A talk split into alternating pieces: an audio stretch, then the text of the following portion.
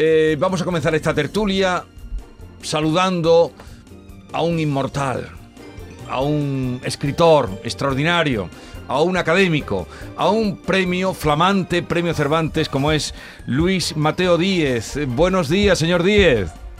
Buenos días, buenos días. Felicidades.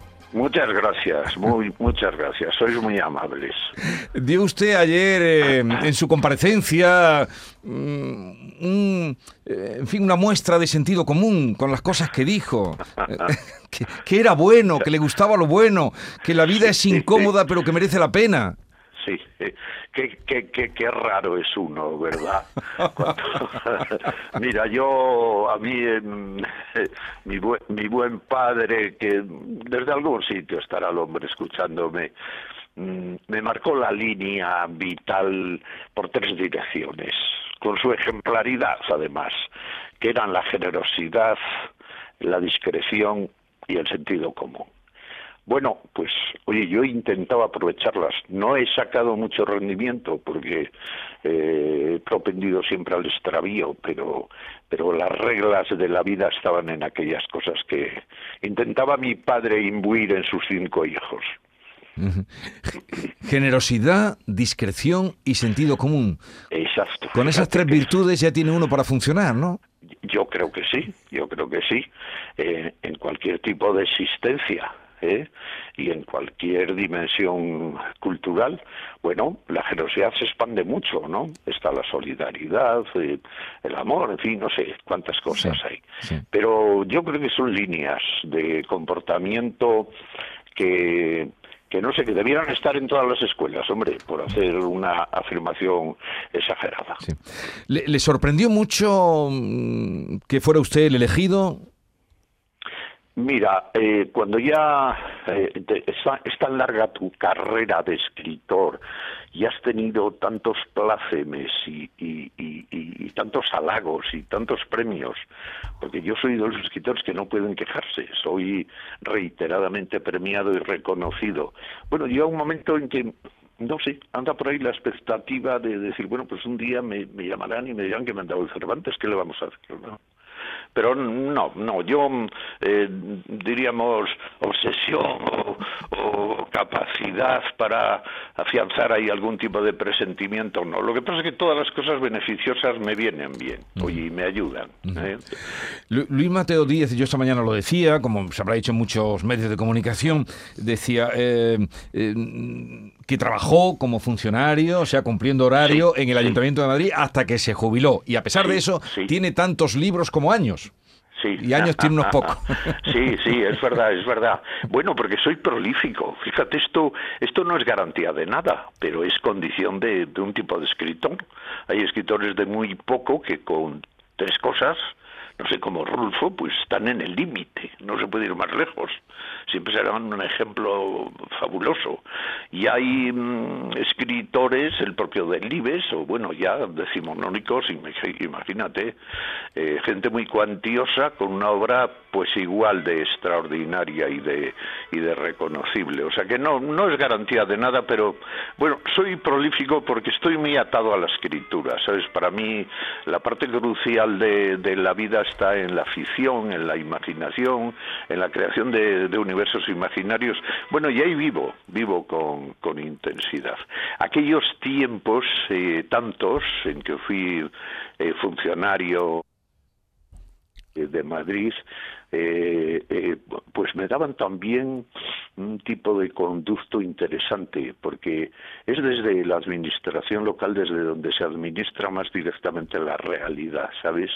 Y ahí puedes, si eres observador, almacenar mucha, muchas experiencias interesantes.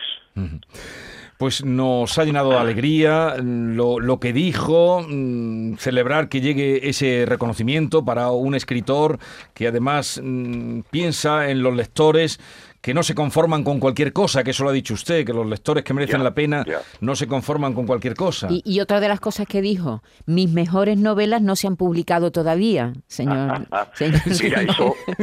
Qué, genial. qué, qué- qué detalle, soy un pillín. ¿Eh? Qué detalle de, de, intentar eh, eh, de, vender lo que tengo en el saco. Sí, claro, es que tengo muchas. Entonces, bueno, pues habrá, habrá alguna. Yo que, creo que hay algunas novelas mías que, que cuando salgan, si hay suerte, pues serán, dirán, oye, esta era muy buena, casi es la mejor de todas. Bueno, espero que sea así, porque eso da perspectiva de, de futuro.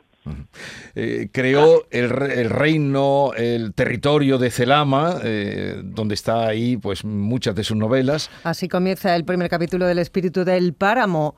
Lo que pudiera contar es casi lo mismo que lo que pudiera recordar de un sueño o de un mal sueño, para ser más exacto.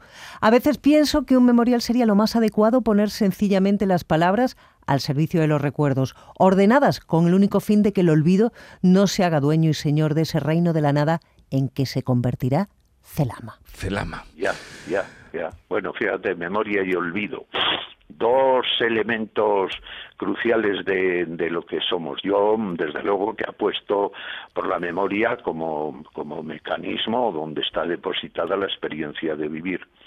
Pero, oye, el olvido me parece todavía más piadoso. Hay que saber olvidar.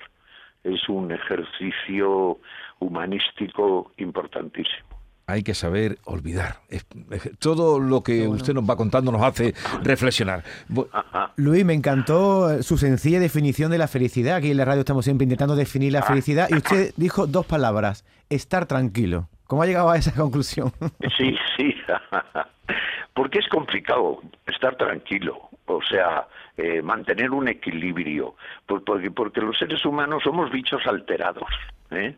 y, todo nos todo todo nos conmueve todo nos nos, nos desenfoca nos nos nos agita no entonces bueno mm, hombre hay cosas sustanciales, o sea, la vida es, es maravillosa y, hay vidas plenas, vidas desgraciadas, bueno, con un término medio a lo mejor uno se conformaría, pero la idea de la felicidad como absoluto, derivado de los romanticismos y de todas las grandes tradiciones de todo tipo, es un poco engañosa. Y uno va aprendiendo que al final, bueno, una felicidad suficiente es esta que proporciona el estar tranquilo, que no pase nada que nos conturbe, que haya sosiego familiar y hombre, y que las personas que tanto queremos no se vayan tan pronto. Yo ahora en esta efeméride estoy haciendo una medida profunda y melancólica de las ausencias, que como en todas las vidas, pues son, son, son muy grandes, claro. ¿Le han llamado ya de su pueblo, mm, de Villablino, ¿lo han llamado? ¿El alcalde? Me, ha llamado el alcalde. Claro, claro. En mi pueblo, en mi pueblo me quieren mucho, porque yo quiero mucho a mi pueblo, eh, al Valle de la Siana. Mira, me quieren tanto que eh, la plaza más grande del pueblo se llama Plaza de Luis Mate. fíjate tú hasta dónde puede llegar uno antes, antes de que se evalúen los merecimientos. Muy bien, ha sido un placer, lo hemos celebrado mucho. Por cierto, ya ha recordado usted el nombre del ministro. Eh, qué, qué, manera de quedar mal. No, sí, hombre, pero hombre, pero ¿cómo no me voy a acordar del nombre del ministro? Lo que pasa es que a lo mejor en, en, un momento así que un poco apurado, pues es que en, los momentos apurados no me acuerdo a veces ni de mi nombre. Yo muchas veces me miro en el espejo por la mañana y digo, ¿quién será este? Lo entendemos perfectamente, además, un caballero como es usted, eh, elegante Y, cortés. No Cervantino, ¿eh? no le digan Cervantino porque eso le Cervantino. será, un, será un discurso maravilloso seguro y estaremos atentos. Muy eh, bien. Luis Mateo Díez, un abrazo desde Andalucía que aquí también se le quiere y se le lee. ¿eh? Ya lo sé, ya lo sé. Venga, un abrazo, para todos y muchas gracias por llamarme. Adiós.